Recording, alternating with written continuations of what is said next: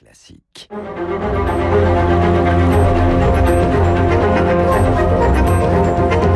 Esprit libre avec Guillaume Durand Radio Classique. Patrick Lugman est avocat, euh, proche d'Anne Hidalgo à la mairie de Paris, et donc euh, vous savez que euh, Denis Oliven est chef d'entreprise et, proche du groupe Kretinsky. On a entendu cette vidéo de Juan Branco tout à l'heure. Alors c'est vrai qu'il a dit qu'il n'était pas le troisième homme dans le Parisien il y a deux trois jours. C'est voyant la pression policière et la surveillance dont il est l'objet, il a peur qu'on lui mette sur le dos, en gros, pour simplifier, notamment le montage du fameux site porno politique, parce qu'il fallait quand même de l'argent et une certaine forme de compétence, qui c'est peut-être pas le domaine euh, essentiel de Monsieur Pavlensky. Euh, vous, est-ce que vous le connaissez, euh, Patrick Lugman, Juan Branco? Je, ne, je le connaîtrais, que je ne serais pas sommé d'y répondre, mais en l'occurrence, non, je, je, je, je, le connais euh, comme vous, Guillaume Durand, mmh. par ses fulgurances médiatiques, dont euh, je dois quand même noter que certaines sont totalement étranges, étrangères, et pour ne pas dire antagonistes, avec l'idée que je me fais de mon métier, qui est avocat, et qui pose... Vous qui pourtant êtes un adversaire politique euh, de la République En Marche, puisque bien vous sûr, soutenez Anne Hidalgo. Hein. Bien, bien sûr, mais ça, ça nécessite quand même de, de reposer les choses. Euh, quand on dit d'un adversaire politique, comme il l'a dit, Monsieur Banco, je vais l'écraser, euh, il ne s'agit pas de vaincre, mais de l'écraser, comme euh, David Abicard nous le rappelait ce matin. Là, on n'est plus dans une forme démocratique euh, de combat et d'opposition d'idées. On est dans, dans quelque chose d'autre. Mais par ailleurs, le métier d'avocat, puisqu'il se prétend avocat, et il est avocat statutairement, ça pose quand même que l'on sache qui parle et au nom de qui. Euh, et donc un principe d'indépendance par rapport aux, aux clients que l'on défend. Il ne peut jamais y avoir un doute entre vous et votre client si vous êtes son avocat. Parce que, et, et je suis pas étranger à l'idée d'avocat militant. Je suis un militant, je suis avocat. J'ai défendu mes amis, mes potes, par exemple de SOS Racisme. Mais quand je le fais, on sait qui est l'avocat, qui est le, la partie civile ou qui est le prévenu. Et il ne peut pas y avoir de confusion. Et s'il y a une confusion, c'est notre devoir que de se déporter et que dire qu'on ne peut pas assumer à ce moment-là la mission de défense. Il entretient toutes les confusions parce qu'il fait euh, de la robe non pas la protection que nous devons aux justiciables, c'est-à-dire à nos clients, mais sa propre protection. Et c'est en cela que je dis qu'il n'est pas acceptable euh, de, de le laisser jouer avec cette profession qui par ailleurs se bat en ce moment un petit peu pour euh, sa survivance et encore une fois, elle n'est utile, cette profession. Il n'est beau, ce métier, que parce que c'est un outil au service des autres. Euh, Denis, on va revenir sur les avocats tout à l'heure. Denis Oliven, euh, l'irruption de la sexualité dans la vie politique. Alors, j'allais presque dire que c'est vieux comme le monde. Il y a un président de la République qui est mort en épextase. Euh, il y a des présidents de la République que nous avons bien connus, François Mitterrand et Jacques Chirac, qui ont eu des vies pour le moins compliquées. Mais ce qui est assez nouveau euh, sur le plan de la sexualité, c'est que si on prend le cas, alors, il s'agit pas de sexualité, il s'agit plutôt de vie amoureuse. Là, hein. Mais quand on prend le début du quinquennat de Nicolas Sarkozy, de très nombreux livres ont été écrits montrant que ce quinquennat a connu des problèmes aussi à cause des problèmes privés du président de la République, euh, donc au début, euh, l'affaire Cécilia notamment qui part.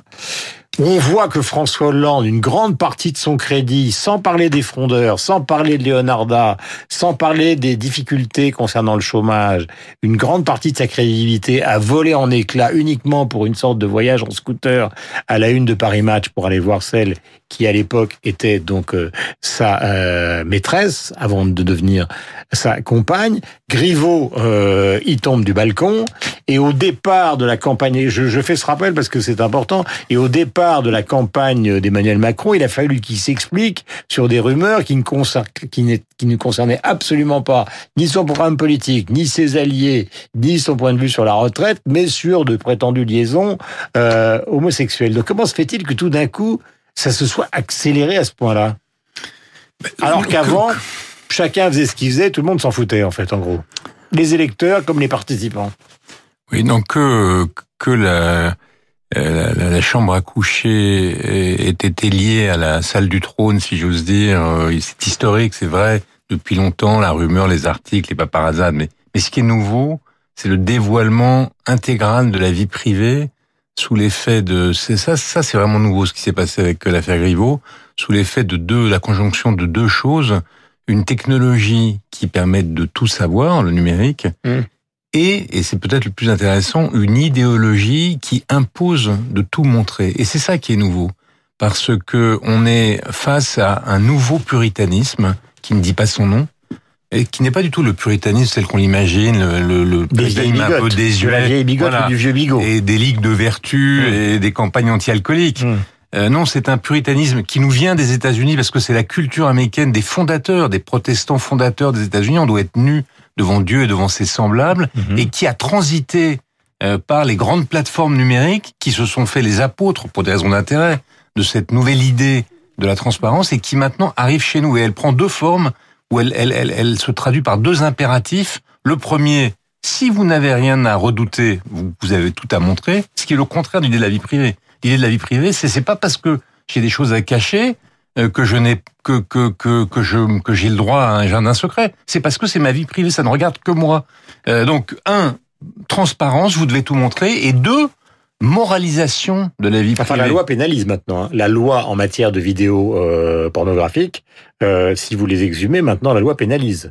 Oui. Alors, les, les- La Ah, loi pénalise la publication, Guillaume Durand, ce que- ce qui n'est pas. Ah oui. Oui, mais en, en l'occurrence, euh, Après, ce, il va terminer sa démonstration. ce sont des phénomènes euh, concurrents, mais, mais en l'occurrence, la dynamique, elle est bien du côté de ce que pointe Denis Olivet. Le, le, le- donc le premier c'est la transparence, je, je finis juste, et le deuxième c'est la morale, parce que c'est nouveau, la moralisation par rapport aux années 70 ou 80, la moralisation de la vie privée.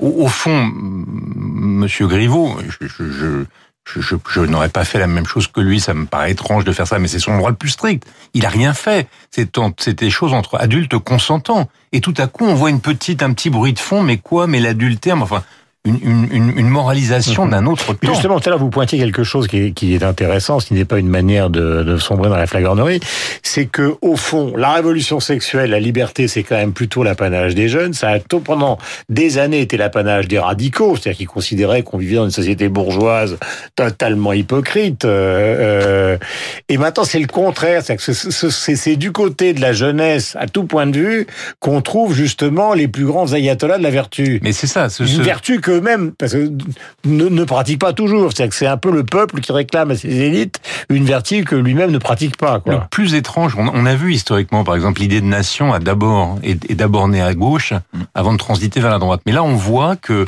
l'idée de la vertu privée, de la morale privée, de la morale sexuelle, de la morale sentimentale, devient maintenant le, le, le fer de lance de l'action des, des nouveaux progressistes. Dans les années 70 et 80, les, nou- les progressistes, ils étaient pour la libération des mœurs. Hmm. Et maintenant, on voit que les on leur progressistes... reproche violemment aujourd'hui. le, le reproche aujourd'hui, mais on voit par exemple dans les, dans les dérives, je ne parle pas de MeToo, qui est euh, le fait qu'on puisse euh, lutter contre les violences Hum. sexuelles et l'agression contre les femmes est vraiment une- un progrès. Mais on voit dans les dérives de MeToo, on voit dans une certaine forme de radicalité du, du nouveau féminisme qui prône la guerre des sexes. Euh, on, on- on voit qu'il y a du côté de la, des, des nouveaux, des nouveaux progressistes une vertu robespierriste, robespierraine, robespierriste, oui, pardon, euh, une, une, une, une police des mœurs qu'on n'attendait pas de ce côté-là. Mhm. Et elle est servie par la, par la, la- la technologie numérique et c'est ça qui est nouveau. Patrick. Non, mais ce ce qui est intéressant, c'est au plan strictement politique, vous voyez que le, le- la vie politique française est marquée non plus par des idées ou même des personnes, mais par des comportements qui sortent un après l'autre les acteurs. Euh, le procès Fillon euh, s'ouvre ces jours-ci. François Fillon était un candidat à l'élection présidentielle qui est sorti du jeu, qu'on le veuille ou non, pour des faits totalement extérieurs aux idées qu'il portait et qu'il promouvait. Et d'ailleurs, en état de suspect, puisqu'il est jugé seulement maintenant, deux ans et quelques après l'élection présidentielle. Et euh, Benjamin Griveaux est sorti du jeu municipal. Moi, je trouvais sa candidature tout à fait funeste, mais, mais il en est sorti pour des raisons totalement externes à ce qu'il représentait, à ce qu'il voulait faire. Mm. C'est donc une dégradation de la vie politique. Et qu'on soit, moi je ne suis pas l'ami de François Fillon, politique s'entend, ni celui de Benjamin Griveaux, mais je suis obligé d'être consterné devant ce qui est en train de se passer, parce que c'est le combat politique qui est en train de disparaître. Il y a quand même un magistrat qui a dit euh, à l'entrée de ce procès, euh, euh, s'il avait lieu au Moyen Âge, vous seriez condamné à mort. Oui, euh, on sent qu'il y a quand même, C'est quand même euh, un contexte assez quel- particulier. quelques, quelques regrets de, des Fouquier-Tinville parmi les magistrats du, du parquet, et évidemment. Et Jérôme Saint-Marie nous a rejoint. Je le salue. Bonjour et Non, bienvenue. si je peux faire une observation, non pas que je trouve normal, euh, pour ce qui est étrange dans la- l'affaire Fillon, c'est l'accélération de la procédure judiciaire avant la présidentielle et pour éviter que la présidentielle n'empêche sa mise en... C'est ça qui est le sujet. Mais en revanche, que il y ait une exigence de transparence à l'égard des hommes publics sur leur comportement, euh, sur leur rapport avec l'argent, sur euh, les emplois, sur la légalité, sur la loi, c'est normal. Le- justement, la, la, Mais la- alors, à ce moment-là, il aurait fallu convoquer tous ceux qui l'ont fait. Non, Avec travail, Oui. avec, avec, Non, non. pardonnez-moi, avec travail fictif ou travail pas fictif. Oui, mais je ne dis pas la zone est grise totale. je ne, je, je ne me, je ne me prononce la pas sur zone le, est grise je ne me totale. Si vous faites pas travailler votre fils, votre maîtresse ou votre femme, Mm. vous n'allez pas lui demander des je ne me prononce pas sur le fond. Je, dis simplement pas je le que pas. hein. je dis simplement qu'au moment de la, les Lumières et la Révolution française Mm. ont précisément distingué à l'égard des hommes publics la transparence qui s'imposait à eux pour l'exercice de leurs fonctions, c'est le cas Fillon, Mhm. discutable ou pas, mais et de la trans, de la protection de la vie privée. Ce qui est nouveau, c'est que la, la, la, la transparence qui est puritain, c'est qu'on a une exigence de transparence non pas simplement pour la fonction des hommes publics, ce qui est légitime, mais pour leur vie privée qui n'a aucun rapport avec cela. Le fait d'être adultère ou pas adultère, quel rapport cela a-t-il Mm. avec votre capacité à exercer vos fonctions? C'est ça le sujet Je- de la de de l'éruption de la vie privée dans la vie politique, Mm. et c'est ça qui est choquant, en tout cas, parce que vous dans la tradition des valeurs de démocratiques sont- européennes. Vous retrouvez ça chez beaucoup de jeunes, chez beaucoup d'auteurs, y compris des auteurs qui se veulent brancher. C'est au fait une certaine forme de, de comment dire, de dénonciation d'une mondialisation où des grands groupes euh, dominent le monde par une forme de corruption qui est une corruption de l'âme. Enfin, il y a une sorte de romantisme révolutionnaire qui est derrière tout ça, qui n'est pas le gauchisme, euh, j'allais dire, de votre génération, mais qui est une certaine forme de situationnisme euh, adapté au café de fleurs, quoi, en gros. Enfin, derrière, si on reprend euh, euh, Juan Branco, euh, qui, qui manie euh, assez bien les dont le idéologies. père est un producteur de cinéma Oui, célèbre oui. et la mère mais- psychanalyste on éminente. va reprendre lui-même, on sent qu'il a des, des, il a des lettres, il a lu euh, les, les grands auteurs, il a une formation, il est normalien comme mon voisin de droite ce matin dans votre studio, mais euh, on sent surtout que rien n'emporte. Rosenda dit non. Pas exactement Il, pareil. Pas il exactement. n'est pas dans rien, parce qu'on vient de s'apercevoir, je sais pas si vous avez lu l'article euh, du je- Figaro qui raconte comment il a tripatouillé sa notice Wikipédia, c'est fascinant de c'est- narcissisme. voilà, Des et ben, centaines de modifications, mais- mais- et notamment pour se faire passer pour normalien. Ce que je voulais, euh, non, moi j'y ai cru en tout cas, mais ce que je voulais dire, c'est que rien n'emporte cet individu à part lui-même. C'est ça qui est intéressant. Branco, un type qui manie à peu près toutes les idéologies possibles, existantes ou ayant existé, mais à la fin, il n'en revient qu'à sa si on propre parle de ça, les gens, les gens qui nous écoutent vont se dire, bon, mais pourquoi il parle de ça, il C'est- parle de ça, il parle de ça alors qu'il y a le coronavirus? C'est pas pas un, c'est Ah, pas un utopiste. parle. Ce qui est un, C'est pas un utopiste, c'est ce un égoïste au sens parle de littéral. ça, de ce petit groupe et de ce qui se passe, Mm. c'est que finalement, il a réussi, entre guillemets, euh, à ce que la France insoumise, à force de coups de butoir depuis des mois, n'avait pas réussi, c'est-à-dire à faire tomber quand même un des éléments essentiels de ce qu'était la Macronie depuis le début. C'est pour ça qu'on en parle, c'est pas pour Mais lui- tripatouiller les, les errements du, faubourg pense qu'il y a Saint-Germain. un autre aspect, à mon avis, presque plus important que celui-là, c'est que c'est la première fois tout de même, le, le- ce qui arrive à Griveaux, on peut se dire ça ne nous intéresse pas, c'est Griveaux. Mais il faut comprendre que c'est ce qui va nous arriver à tous. La destruction de la vie privée. Il y a un des patrons de, des plateformes américaines qui a dit la vie privée aura été une parenthèse de notre histoire. C'est un projet, c'est un projet de civilisation qui ruine deux siècles de Mm. construction d'un État libre. Enfin, Jeff Bezos, il a envoyé valdinguer tout le monde. Il a donné un gros chèque à sa femme. C'est pas Jeff Bezos, c'est en Si, l'occurrence. c'est le patron d'Amazon. Oui, oui, oui, oui, mais c'était un patron Il de a- Google qui avait dit Mais- ça. Mais, mais donc, ce qui, si le, le, le phénomène Griveaux, euh, c'est la remise en cause qui nous touche tous. Parce que euh, là, on a vu que, que Griveaux en a été l'objet, mais il y a des dizaines et des centaines de jeunes lycéens ou lycéennes, collégiennes, qui sont enfermés dans leur chambre euh, dans un état dramatique de dépression parce que euh, on a révélé des photos de leur vie intime. Mm. C'est une chose qui va nous arriver de plus en plus. Il y a des tous suicides y- scolaires. Si on n'y fait pas, si on n'y prend pas plusieurs cas garde. de suicide scolaire. Non mais euh, ce qui est, ce qui est fascinant, c'est que en, en, lors de la Révolution, on pose le principe de euh, qu'il faut protéger l'individu de l'intrusion de l'État et donc protéger sa vie privée en même temps. Et on pose ce, principe-là d'une manière très claire. Et aujourd'hui, on voit, euh, c'est ça qui est, qui est incroyable, c'est que le plus grand destructeur de la vie privée aujourd'hui, ce sont nous-mêmes. Parce que quelque part, on y met tous une pièce dans le jukebox Guillaume Durand. On a tous une photo de soi-même sur Instagram qu'on a postée. Mm. Alors évidemment, aujourd'hui, vous avez des jeunes femmes qui, au moment où elles annoncent leur grossesse, vont mettre euh, une échographie en, en ligne, ce qui est absolument délirant en termes de de la destruction de sa Ah, propre vie privée par ou, rapport à ce que- ou intimité. Et, et- et évidemment, on y vient, on, on y vient beaucoup plus loin.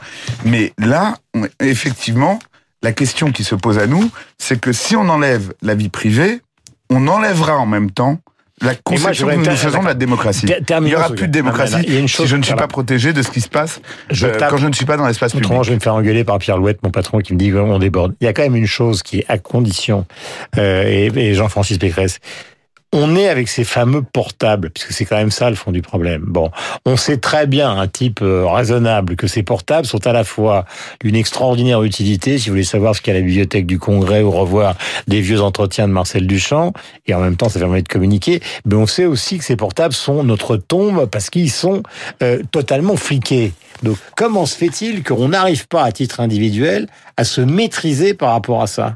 C'est ça la question. D'abord, d'abord, c'est ça qui est le plus intéressant dans ce qui nous arrive, parce que Vous savez très bien que ça ce- peut être votre tombeau, ce portable, et pourtant vous pouvez faire la connerie de poser des photos à la certains ont défini cette, cette irruption du numérique et cette intrusion fantastique dans notre vie privée comme un soft totalitarisme, un totalitarisme doux. Mais on n'est pas la Mais il y a la victime. question du libre arbitre Non, on- justement, ça qui est. Pourquoi on y va? Le sujet, c'est que c'est pas, c'est une maladie auto-immune. Ça nous est pas imposé par une dictature. C'est pas Benito Google et Adolphe euh, Facebook. C'est nous-mêmes. Pourquoi? Mm. Parce que le, le, le- le moteur principal, au-delà des, des, de la- des, des fonctions fantastiques Hum. que le numérique nous offre, le moteur principal quand même, c'est que c'est notre narcissisme. On le voit avec les selfies, ou en l'occurrence dans l'affaire Griveaux, avec ce que j'ai appelé les sex-filles. Euh, on, c'est, c'est, Il y a eu ce truc atroce de, je ne sais, j'ai oublié le nom de l'artiste qui avait mis en scène, justement, enfin, qui avait photographié des jeunes femmes qui faisaient des selfies d'elles-mêmes à Auschwitz en faisant euh, une bouche de canard euh, euh, sur des chambres à gaz. Enfin, un truc qui était totalement Donc, délirant. on, on voit que le moteur principal de cette révolution qui affecte notre liberté, c'est nous-mêmes et nous-mêmes parce que nous avons tous ce moment où on, on c'est, la généralisation du moment warolien, chacun est désormais célèbre. Il est 8h57. Vous allez par exemple sur le pont de la, non, le pont qui est en face de la Tour Eiffel. Vous voyez des centaines et des centaines de jeunes qui vont voir la Tour Eiffel et qui se photographient euh, dans, dans, dans, dans tous les sens possibles. C'est imaginable. C'est le monde contemporain. 8h58. Merci Denis. Merci Patrick.